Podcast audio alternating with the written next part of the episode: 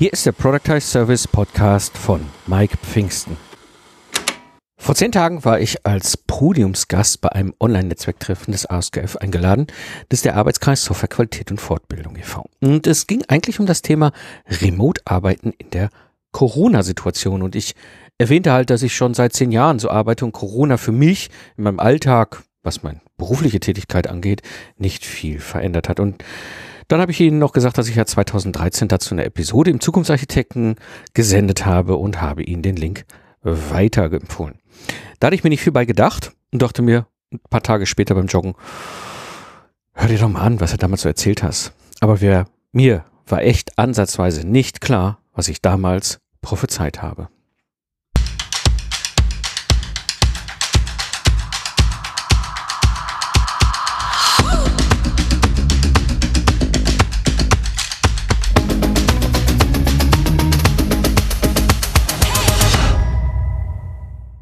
Hallo Gamechanger, am Mikrofon ist wieder Mike Pfingsten, dein Mentor und Gründer der Project Service Mastermind.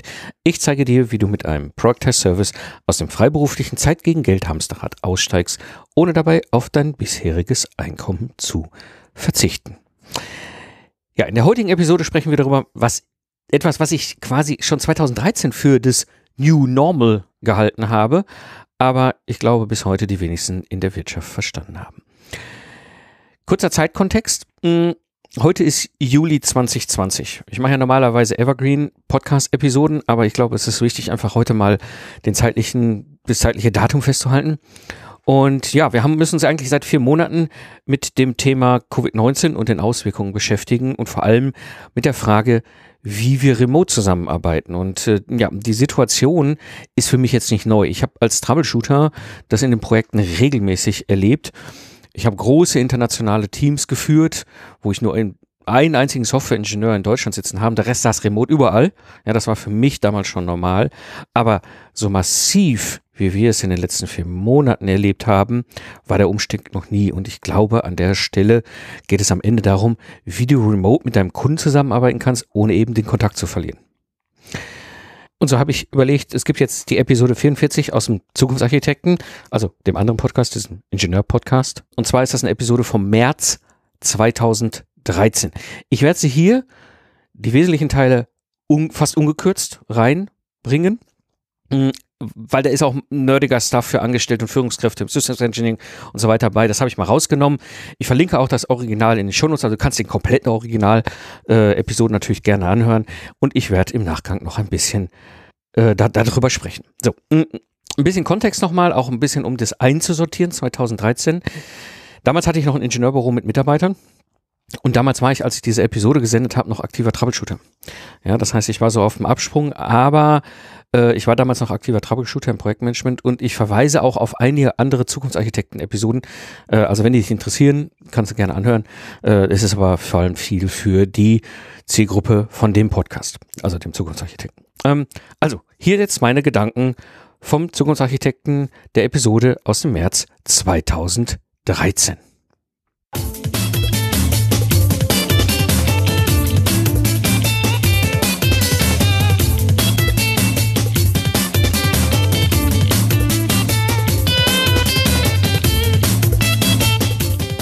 Herzlich willkommen beim Zukunftsarchitekten. Episode 44, Remote Arbeiten, ein Modell der Zukunft. Ja, warum habe ich das heutige Thema in der Episode? Zum einen bin ich über eine Information gestolpert, und zwar wird es im Oktober ein neues Buch geben von 37 Signals, ein Unternehmen, ein Webunternehmen aus den USA, und das heißt Remote Worker Office Not Required. Eine sehr spannende, interessante Vorankündigung. Dieses Buch, äh, beziehungsweise die Firma 37 Signals kenne ich aus mehreren äh, Kontexten. Auf der einen Seite haben sie ein Tool Basecamp, ähm, was ja interessant ist so für Projektmanagement. Zum anderen haben sie auch äh, ein, ein sehr schönes Buch geschrieben, das heißt äh, Rework, ein Buch äh, darüber, wie ich ein Unternehmen neu strukturieren kann. Und äh, auch schon dieses Buch Rework fand ich so interessant, dass ich mich sofort natürlich auf diese Informationen von dem neuen Buch jetzt Remote Worker gestürzt habe, ein paar Sachen da gesehen habe und denke, das wird mit Sicherheit wieder ein sehr spannendes, sehr empfehlenswertes Buch. Und ja, in diesem ganzen Kontext war es so, dass ich halt in den letzten Tagen vermutlich durch diese Informationen mehrere interessante Artikel im Web gesehen habe, darüber gestolpert bin, sehr interessante Sachen gelesen habe und äh, so habe ich mir einfach mal heute dieses Thema vorgenommen. Da ist es aus meiner persönlichen Sicht für Ingenieure in den Entwicklungsprojekten auch immer re relevanter wird, remote zu arbeiten. Ja, ich selber arbeite schon seit 2005 remote in verschiedenen Projekten, völlig unterschiedliche Art und Weise, von eben halt tageweise remote bis hin zu Projekten, wie wir sie dieses Jahr und letztes Jahr gemacht haben haben, wo wir komplett remote waren. Das heißt, unsere gesamten Arbeitspakete komplett aus unserem eigenen Büro ge gefahren haben. Was äh, vielleicht auch von meiner Seite noch ein bisschen beisteuern kann, mein kleines Unternehmen selber ist komplett remote. Das heißt, wir sind weitestgehend verteilt über die Welt jetzt nicht, aber vielleicht auch ein Stück weit über Deutschland oder NRW. Und dementsprechend läuft bei uns vieles remote und auch das werde ich so ein bisschen mit einbringen, wie das halt auch aus Sicht des Unternehmens ist. Ja, und so fasse ich in dieser Episode also meine Gedanken mal zusammen und auch meine persönliche Sicht zu dem Thema. Warum wird dieses Thema Remote-Arbeiten immer wichtiger? Aus meiner Sicht gibt es da so verschiedene Punkte und ich möchte die mal so ein bisschen durchgehen. Und zwar zum ersten, die Welt hat sich weitergedreht. Es gibt wahnsinnig viele neue Möglichkeiten, heutzutage zu arbeiten. Wir haben das Internet. Das ist etwas, was es vielleicht vor 10 oder 15 Jahren so in der Art noch nicht gab. Und wir haben mit dem Internet verbunden halt eine ganze Menge neuer Möglichkeiten, Arbeit zu organisieren. Und das wird oder ist schon so weit, dass es Einfluss hat auf unser Arbeiten, aber das wird noch in Zukunft eine ganze Menge mehr Einfluss haben auf unser Arbeiten. Und ich denke, da wird auch noch eine ganze Menge passieren. Also die ganze Art und Weise, gerade wie wir arbeiten als Wissensarbeiter, die wir ja sind, wird das Web mit Sicherheit noch das ein oder andere Spannende für uns bereithalten. Und es war nun wirklich früher so, ähm, dass klassischerweise Arbeiten bedeutete, ich bin in ein Büro gefahren und habe dort äh, 9 to 5 gearbeitet und wenn ich dann wieder nach Hause gefahren bin, dann war ich eben zu Hause und privat hatte meine Freizeit und es ist heute sowieso schon ein Stück weit anders. Unabhängig von Remote ist es einfach so, dass wir eben auch heute eine ganz andere Art und Weise haben zu arbeiten. Also wir haben eben mit unseren Smartphones, mit den Webmöglichkeiten, die so schon verfügbar sind, einiges an Arbeiten verteilt. Wir wollen, glaube ich, auch heute anders arbeiten. Aber meine persönliche Erfahrung in der ganzen Geschichte ist, ich bin ja schon seit jetzt 13 Jahren als Ingenieur unterwegs und seit äh, sieben, acht Jahren bald äh, selbstständig und ich habe immer wieder remote gearbeitet. Und das gestaltete sich eben ganz unterschiedlich. Zum einen habe ich Projekte gemacht, Troubleshooting-Projekte in der Regel halt häufig, wo ich am Anfang sehr viel vor Ort war, bis das Projekt so weit in die richtige Richtung aufs Gleis gestellt war, dass es funktionierte. Und dann bin ich peu à peu immer mehr remote verfügbar gewesen, weil wenn ich es gut mache als Manager, als Troubleshooter, als Führungskraft, dann ist es schon so, dass ich ja einen Rahmen setze, aber innerhalb dieses Rahmen die Leute frei laufen lasse. Und das war, war schon 2007, 2008 so, dass ich mich immer mehr rausgezogen habe, die Möglichkeiten des Webs genutzt habe 2013, heute ist das mit Sicherheit noch was ganz anderes. Wir haben heute 2013 noch ganz andere Möglichkeiten, als wir es vor drei, vier Jahren hatten, remote zu arbeiten.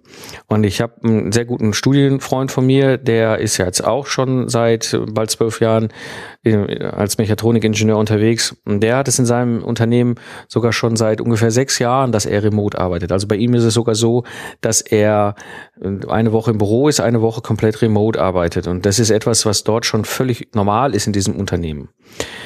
Ein zweiter Punkt neben der Tatsache, dass sich die Welt weiter gedreht hat, ist aber auch, dass wir weltweit verteilte Teams haben. Und da ist es schon für mich seit Ewigkeiten normal, dass ich mit Leuten zu tun habe, die irgendwo auf der Welt äh, verteilt sitzen. Ob das jetzt ein Kunde ist in Japan oder ob das jetzt eine Entwicklungsabteilung ist in Ägypten oder ob das jetzt ein, ein äh, Spezialist ist, der Algorithmen in den USA entwickelt. Für mich ist das eigentlich etwas, was schon seit Ewigkeiten normal ist was heute in dem Projekt mit Sicherheit noch mehr dazu kommt, als es vielleicht vor 15 Jahren war, wo ja Entwicklung so ein Closed Job war, also so eine Geschichte, da haben die Entwicklungsingenieure da an einem Standort gesessen und haben eben halt diese, diesem Thema gearbeitet, aber es gab relativ wenig weltweit verteilte Teams. Und das ist heute definitiv anders. Und das wird in Zukunft mit Sicherheit noch mehr sich verändern. Ein weiterer Punkt, der aus meiner Sicht eben noch wichtig ist und das Thema auch immer wichtiger macht, ich glaube, das Großraumbüro hat wirklich ausgedient. Das Großraumbüro ist ja eine Erfindung aus dem eher wirtschaftlichen, kaufmännischen Umfeld, wo halt ein paar Leute ein bisschen Zahlen zusammengeschmissen haben und dann errechnet haben, es wäre ja sehr viel wirtschaftlicher, dass Ingenieure, also Geistesleister, Wissensarbeiter eben mit einem geringeren Platz auskommen, indem man die Wände alle weglässt. Die Konsequenz und die Folge daraus haben sie natürlich dann nicht äh, berechnet. Das ist das das Thema Lärm.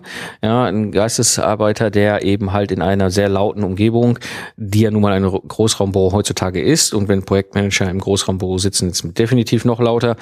Diese, diese Konsequenz des Lärms, die dazu führt, dass ich einfach nicht so Geistesleistung erbringen kann, wie ich es normalerweise in der Lage bin, ist einfach wirtschaftlich gar nicht betrachtet worden bei diesem Großraumbüro.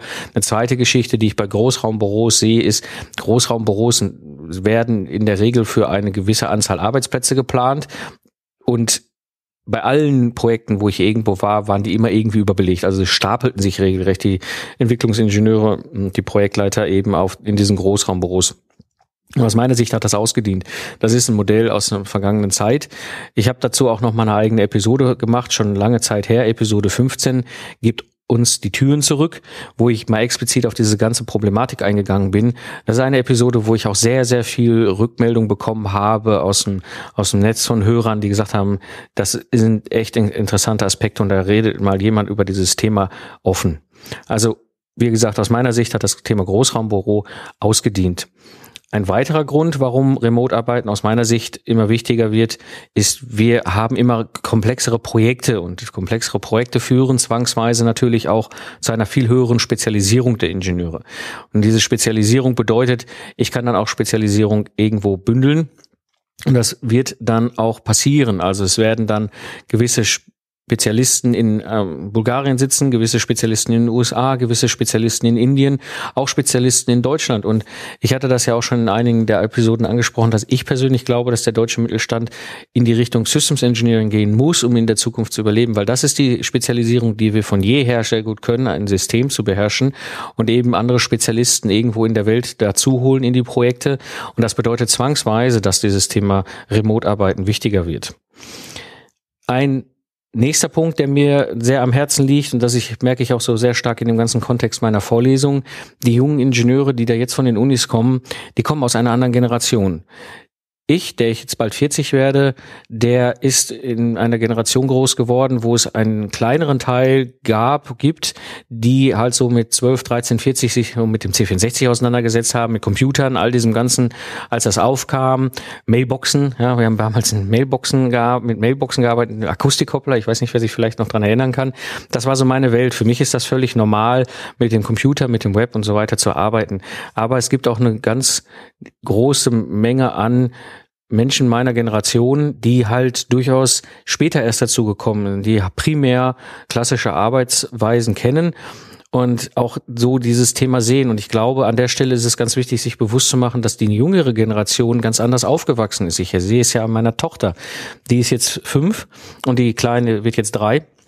Und beide können mein iPhone bedienen. Das ist das, äh, muss ich höllisch aufpassen, wenn die mein iPhone in die Finger kriegen. Die können das Ding bedienen in diesem Alter. Die werden damit aufwachsen. Und diese Generation der Ingenieure, die jetzt von den Unis kommen, die sind auch schon damit aufgewachsen. Für die ist das durchaus völlig normal, das Web zu nutzen mit all seinen Möglichkeiten. Dann kommt noch ein Punkt dazu, warum das Thema immer wichtiger wird. Und deswegen äh, möchte ich es auch ganz bewusst ansprechen. Ich glaube, es gibt eine Eigensicht und eine Fremdsicht aus dem Managementbereich also die Führungskräfte in den Unternehmen. Und ich habe mit einigen mittlerweile gesprochen und sehr, sehr große Bandbreite an Rückmeldungen bekommen von Managern, die gesagt haben, ja, das Thema wird kommen und das ist uns bewusst und wir gehen darauf ein, bis hin zu Manager, die gesagt haben, nee, also äh, Remote arbeiten ganz schwierig und Remote führen noch viel schwieriger, wo ich mal denke, hm, Eigensicht, Fremdsicht. Ich meine, was machen wir denn heute, wenn ich ein Entwicklungsteam habe hier vor Ort als Manager und eben aber auch ein Entwicklungsteam in Ägypten sitzen habe oder in Indien oder in Bulgarien oder USA, wo auch immer.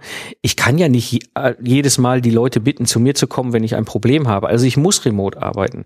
Und ich glaube, an der Stelle hakt so ein bisschen das Thema Eigensicht, Fremdsicht.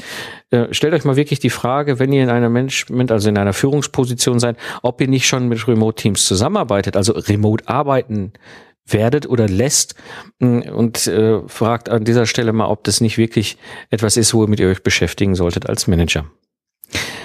Ja, ähm, ich möchte jetzt mal auf den, die nächste große Frage eingehen. Wie wirkt sich dieses Thema Remote-Arbeiten eben halt auf die Entwicklungsingenieure ein, aus? Bevor ich auf die nächste, dann anschließende Frage natürlich eingehen werde, wie wirkt sie sich auf die Unternehmen aus? Und ja, wie wirkt sie sich eben auf Entwicklungsingenieure aus? Und aus meiner Sicht ist es etwas ganz wichtig, es kommt zwangsweise mit dem Remote-Arbeiten eine viel größere Eigenverantwortung auf, mit Aufgaben umzugehen. Ich muss mich selber koordinieren, ich muss mich selber steuern und vor allem, was viel wichtiger wird, ist das Ergebnis zählt.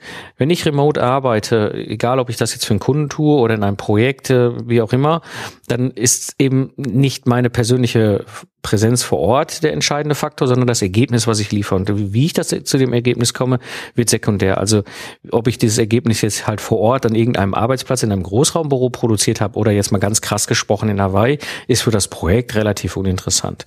Das heißt, stellt euch darauf ein, dass Remote-Arbeiten dazu führt, dass ihr mehr Eigenverantwortung habt für die Aufgaben, die ihr bekommt. Ein weiterer Punkt, der ganz wichtig ist unter dieser Fragestellung, es kommt definitiv auf alle eine viel höhere Anforderung zu, was das Thema Kommunikation angeht. Ich weiß, wir Ingenieure sind nicht immer gerade die Weltmeister, was Kommunikation ist und auch das gute Bedienen von Kommunikation, Umsetzen von Kommunikation ist etwas, was uns häufig nicht in die Waagschale gelegt worden ist. Und da müssen wir uns weiterentwickeln. Ob das jetzt durch Trainings ist, ob das durch bewusstes Arbeiten an dem Thema ist. Kommunikation wird extrem viel wichtiger, wenn ich remote arbeite. Ich muss in der Lage sein, aktiv zu kommunizieren. Ich muss in der Lage sein, mit den Menschen umzugehen. Ich muss mich hinterfragen, ob ich wirklich das Richtige verstanden habe. Ich muss auch hinterfragen, ob derjenige, mit dem ich rede, verstanden hat, was ich gesagt habe. Das sind ganz, ganz wichtige Punkte. Vielleicht werde ich einfach mal, jetzt wo wir drüber reden, eine eigene Episode zum Thema aktive Kommunikation machen. Da gibt es ein paar Tipps und Tricks. Und jetzt, wo ich so drüber rede, glaube ich, ist das vielleicht mal ein ganz spannendes Thema. Würde mich freuen, da auch mal Rückmeldungen von den Hörern zu bekommen, ob ich das machen soll. Ja, nächster Punkt, der sich sehr stark auf die Arbeitsumgebung der Entwicklungsingenieure auswirkt, ist eben auch das Thema höhere Spezialisierung egal, ob ihr selber euch jetzt weiter spezialisiert, ob das jetzt Software-Ingenieur ist, Hardware-Ingenieur, Konstruktion, Optik, was auch immer, also Spezialist in eben einem Fachthema seid oder als Spezialist eben als Systemingenieur quer oben drüber die ganzen Fäden zusammenhaltet und das große Bild betrachtet, zwangsweise werden wir eine höhere Spezialisierung erleben. Es wird nicht mehr so sein, dass es Generalisten gibt unter den Ingenieuren, egal welches Themenfeld wir beackern. Und äh, mit dieser höheren Spezialisierung wird es zwangsweise auch so sein, dass wir mit Spezialisten aus der ganzen Welt zu tun haben, die eben wo ganz woanders sitzen. Egal, ob ich jetzt in meinem Großraumbüro äh, Arbeitsplatz sitze oder ob ich zu Hause oder wo auch immer remote arbeite. Und diese höhere Spezialisierung wird zwangsweise auch dann bedeuten, ich muss viel stärker mich darauf einrichten, remote arbeiten zu können. Um, um eben halt meine, meine Herausforderungen, meine Aufgaben, mein Projekt weiterzuschieben und um zu, dieses Thema zu lösen. Etwas, was dann auch damit sehr stark verbunden ist, ist eben der eigenverantwortliche Umgang mit Lebenszeit. Ich habe, als ich eingestiegen bin in meinem Job noch so erlebt, die klassische Art und Weise als Ingenieur in einem Entwicklungs Bereich zu arbeiten. Das war 9 to 5 und dann anschließend war auch Schluss. Ich bin dann abends nach Hause gegangen. Das war so die klassische Einstellung der Leute dort. Ich habe das nicht so ganz verstanden. Ähm, für mich gab es irgendwie nie so richtig die Trennung zwischen Arbeitszeit und privater Zeit, weil es für mich Lebenszeit ist. Ich mache Dinge, die mir Spaß machen und ich kann jetzt nicht unterscheiden, wenn ich beim Joggen zum Beispiel über irgendein Problem grübel und ein Ergebnis dann oder eine Lösung finde, war das jetzt Arbeitszeit oder Privatzeit. Wenn ich jetzt irgendwo unterwegs bin und äh, ein gutes Buch lese und plötzlich dieses Buch mir einen, einen Gedankensprung ermöglicht und ein Problem äh, anspricht, was ich die ganze Zeit schon habe in meinem Projekt, ist das jetzt Privatzeit Arbeitszeit oder ist das jetzt eben Arbeitszeit? Und damit verbunden stellt sich auch die Frage, was bedeutet Lebenszeit? Etwas, was ich erlebe, wenn ich remote arbeite, ist eben, ich muss da sehr eigenverantwortlich mit umgehen. Das heißt, ich muss mir bewusst sein, dass ich ganz andere, äh, ja, ich sag mal, Herausforderungen angeben muss, was Arbeiten an, angeht. Das fängt bei so simplen Sachen an. Das war schon 2005 so, als ich mich selbstständig gemacht habe. Wenn ich remote gearbeitet habe, auch wenn es damals noch in meiner eigenen Wohnung war, dann bin ich halt hingegangen und habe mich angezogen, als wenn ich nach draußen gehe, als wenn ich zum Kunden oder wenn ich zum Projekt gehe. Dann saß ich zwar angezogen eben in meinem eigenen meiner eigenen Wohnung, an meinem kleinen Schreibtisch. Aber ich hatte ganz bewusst jetzt mir dem, den, die Umgebung geschaffen, wo ich gesagt habe, ich bin jetzt am Arbeiten. Auch äh, was ganz wichtig ist im Umgang mit eigenverantwortlichem Umgang mit dieser ganzen Lebenszeit ist, aufzupassen, nicht zu überarbeiten. Gerade Leute, die auch mit Begeisterung an Themen arbeiten, neigen dazu, ähm, gar nicht zu merken, wann es vielleicht auch mal gut ist, einen Punkt zu machen, Pause, Stopp zu machen, rauszugehen, mal eine halbe Stunde zu spazieren zu gehen oder joggen zu gehen oder auch mal den Abend komplett abzuschalten und ein Thema zu ver vergessen.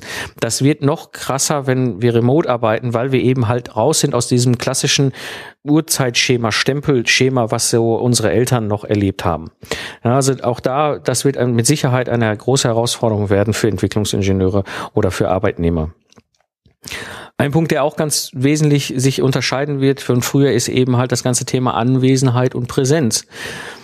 Früher war es einfach so, ich bin anwesend. Ich gehe in mein Büro und bin da. Bin dann halt von acht bis um vier oder neun bis um fünf oder was auch immer anwesend, egal ob ich jetzt präsent bin oder nicht. Was ist ein Riesenunterschied? Anwesenheit und Präsenz sind zwei ganz unterschiedliche Dinge. Das fällt gar nicht so auf, wenn wir an einem, einem festen, regulären Arbeitsplatz gebunden sind. Dann sind wir anwesend und wenn das Projekt gerade mal ruft, sind wir dann auch präsent. Was anders ist, dass wenn ich remote arbeite, ich bin nicht anwesend. Aber dann ist es wichtig, wirklich bewusst präsent zu sein. Sprich also verfügbar zu sein in diesem Projekt äh, in, in Form von Präsenz, dass ich auch relativ schnell Kommunikation aufbauen kann in jeglicher Form oder auch meine Arbeitsergebnisse produziere. Das ist eine ganz wichtige Art und Weise, mit dem ganzen Thema umzugehen. Es ist ein anderes Arbeiten. Es ist eine andere Art von Arbeiten. Und ich muss mir viel bewusster sein, wenn ich jetzt an einem Thema sitze, dann bin ich jetzt wirklich präsent für dieses für diese Aufgabe, für die nächste Stunde oder zwei und konzentriere mich darauf und lass mich nicht von E-Mails und Telefon und sonst irgendwas ablenken ähm, oder dem Postboten, der dann äh, gerade das spannende Amazon-Paket bringt, was ich ja schon seit drei Tagen ähm, sehnlichst erwarte. Ich muss dann mir bewusst die Präsenzzeit schaffen und diese Themen an, abarbeiten. Das ist eine ganz andere Art äh, von Arbeiten. Ein nächster Punkt, der sich mit Sicherheit stark auswirken wird, ist eben das Thema Lernen zu lernen. Wir werden anders lernen. Wir tun es heute schon teilweise. Und Lernen fun funktioniert ja auch ein Stück weit, dass ich anderen Leuten etwas abschaue, anderen Menschen etwas abschaue. Das heißt, ich habe früher einen Kollegen bei der Arbeit zugesehen. Sprich, also ich bin dann hingegangen, habe meine Frage gestellt und er hat mir das mal eben gezeigt, wenn er denn Zeit hatte. Das wird sich ändern. Wir werden heute anders lernen. Wir werden viel mehr webbasiert lernen. Ob wir Videos sehen, ob wir Podcast hören, ob wir uns über Webkonferenz zusammenschalten und er mir das eben auf seinem Monitor zeigt, während ich ja vielleicht 300 Kilometer weg sitze. Also die Art und Weise zu lernen wird sich definitiv verändern. Und auch damit müssen wir lernen, umzugehen. Wir haben das Lernen zu lernen verlernt sehr schöner Satz. Mm, aber ja, was ich damit sagen will, ist wirklich, uns muss das bewusst sein, zu wissen, wie wir lernen. Ja, ein, ein, ein letzter Punkt, der mir noch so als Gedanken im Kopf rumschwirrt, ist eben nicht verschollen gehen.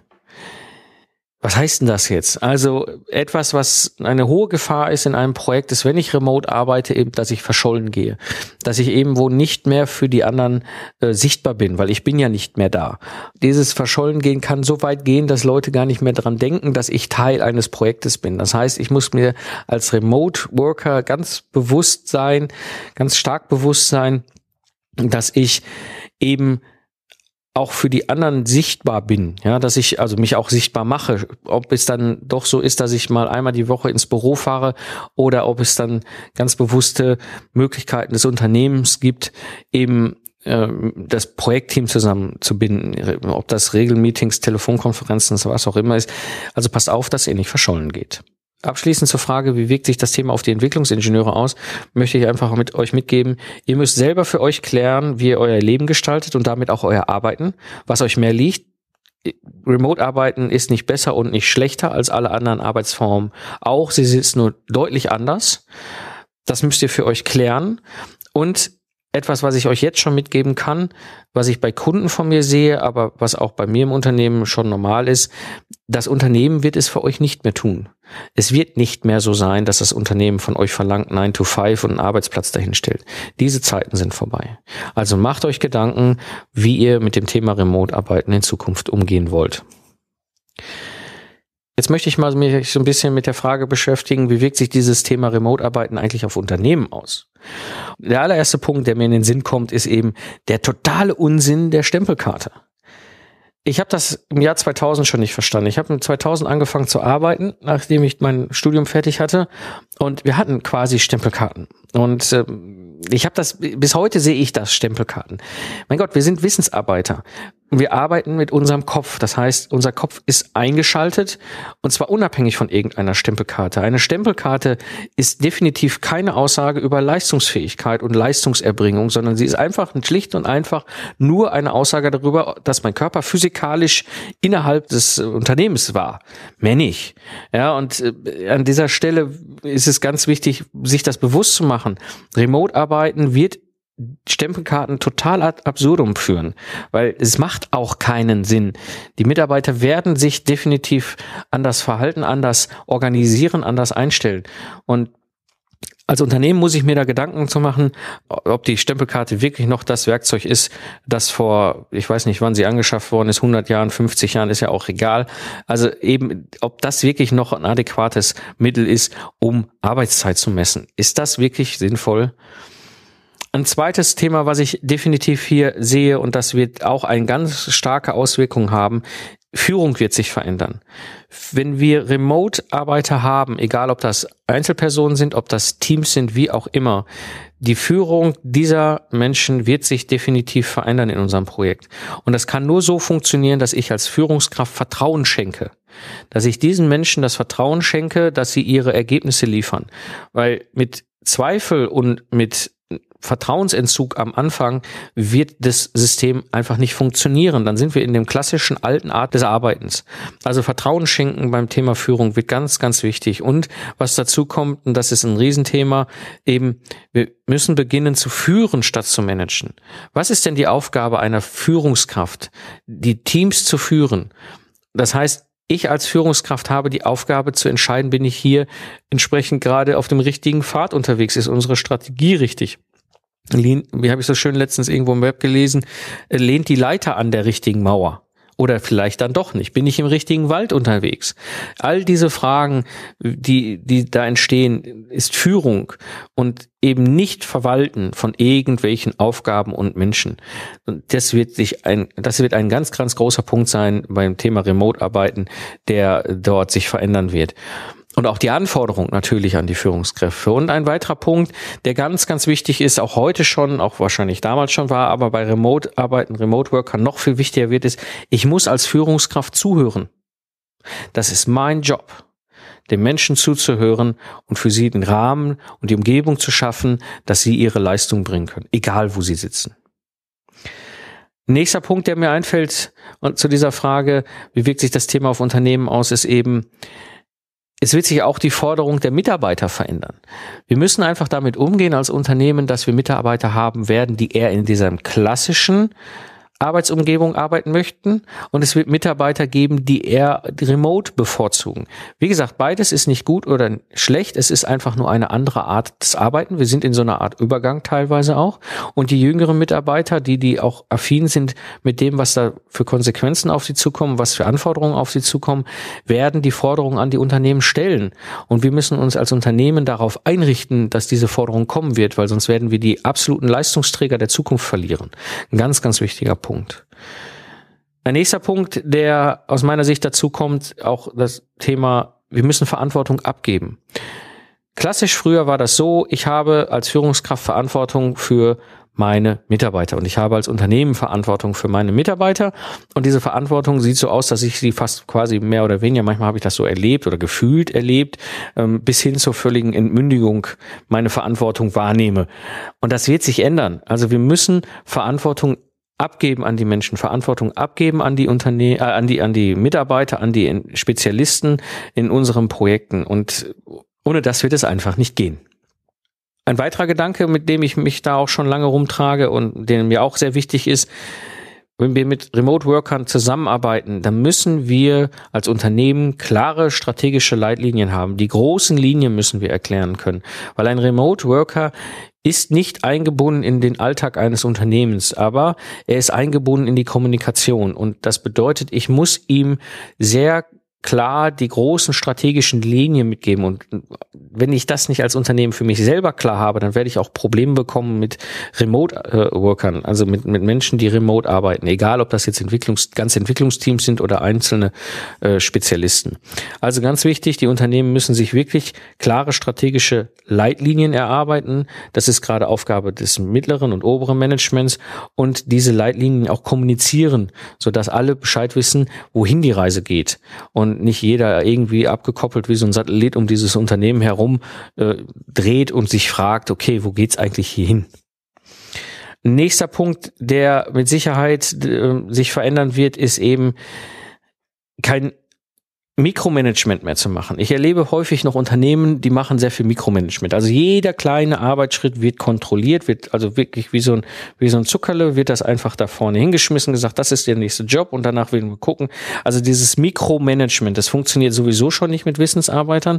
Das wird aber noch krasser, wenn Wissensarbeiter remote arbeiten. Das heißt, Finger weg von dem klassischen Mikromanagement, wie es heute in einigen Unternehmen läuft.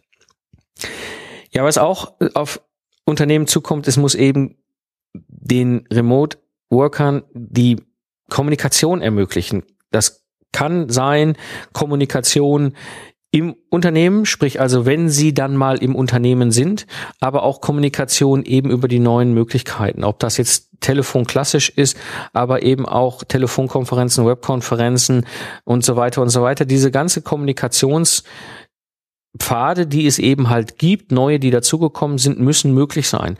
Ohne das wird Remote-Arbeiten mit Sicherheit nicht funktionieren. Und wenn wir schon beim Thema Kommunikation sind, dann möchte ich auch an der Stelle appellieren an, an die Führungskräfte, wenn ich dann von meinen Remote-Arbeitern Erreichbarkeit verlange, dann muss ich es vorleben. Es kann nicht sein, dass ich erwarte, dass meine Remote-Arbeiter, Remote-Worker eben verfügbar sind, immer ganz schnell äh, erreichbar äh, antworten.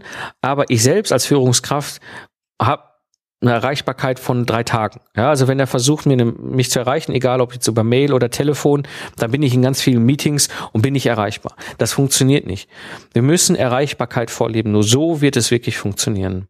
Und dementsprechend müssen wir auch die Umgebung dafür gestalten. Das heißt, diese ganzen Punkte, die ich jetzt gerade so aufgeführt habe, eben Führung wird sich verändern, die Anforderungen, die Verantwortung, äh, die da entsprechend abgegeben wird, die strategischen Leitlinien, die wichtig sind, die Kommunikation, die Erreichbarkeit, Sichtbarkeit, all das braucht eine Umgebung und diese Umgebung ist wichtig. Sie muss einfach auch klar sein im Unternehmen und auch für die remote arbeitenden Ingenieure. Ein wichtiger Punkt, der vor allem so die äh, betrifft, die sich ja schon sehr lange mit dem Thema äh, webbasierten oder Remote-Arbeiten beschäftigen und für die das Netz äh, etwas ist, was in ihrem Alltag ist. Also ich persönlich zum Beispiel kann ich sagen, ich bin online oder offline. Ich kann nur sagen, ich bin AKW. Ich weiß nicht, wer vielleicht schon mal diesen Begriff gehört hat, aber AKW bedeutet Away from Keyboard. Ich unterscheide nicht mehr zwischen ich bin im Netz oder ich bin nicht im Netz, ich bin online oder offline.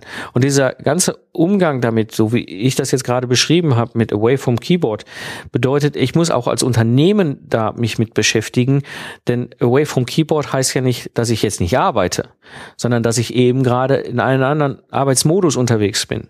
Und ähm, das etwas ist auch ein Kulturthema, wo sich Unternehmen mit beschäftigen müssen. Ja, und zu guter Letzt ist es dann auch wichtig, wenn ich Remote Worker habe, eine, eine deutlich stärkere soziale Einbindung zu schaffen. Die klassische soziale Einbindung, und das ist für viele immer so der Grund, warum sie dann doch lieber ins Büro fahren, warum man, den Manager eigentlich eher lieber das ja on-site, also sprich das bei sich im, im Entwicklungsbereich arbeiten, als primäre als Arbeitsform definieren, ist ja eigentlich dieser Fluffung, das Quatschen an der Kaffeemaschine. All das ist natürlich bei den Remote-Arbeitenden nicht so präsent. Und wenn ich aber so eine Umgebung schaffe und sowas einsetze und auch bewusst äh, mache, dann muss ich eben durch Events oder auch durch Social Web ermöglichen, dass ich die Leute sozial einbinde und dass sie sich austauschen können. Das ist ganz, ganz wichtig. Ja, und so möchte ich an dieser Stelle einfach den Unternehmen mitgeben, ihr müsst hier umdenken. Auch das Management, ihr müsst hier umdenken. Und gerade an die Führungskräfte kann ich an der Stelle nur appellieren, nutzt die Chance, die sich da bietet. Jetzt habe ich so ein bisschen meine Gedanken schweifen lassen, äh, aus der Sicht der Ingenieure, aber auch aus der Sicht des Unternehmens. Jetzt möchte ich mal noch so zu einer Fragestellung kommen. Was könnt ihr denn konkret tun? Egal, ob ihr jetzt als äh, Entwicklungsingenieur oder als Systemingenieur in einem Unternehmen seid oder eben selber als Führungskraft. Und eine ganz, ganz wichtige, äh, ein ganz wichtiger Erfolgsfaktor beim Thema Remote-Arbeiten ist eben die absolute Fokussierung auf den Kundennutzen. Für alle muss der Kundennutzen klar sein, weil das ist der einzige Grund, warum es dieses Unternehmen gibt, wo wir arbeiten. Die Kunden kaufen bei uns, weil sie einen extrem hohen Nutzen von dem Arbeitsergebnis äh, erwarten oder ihn haben.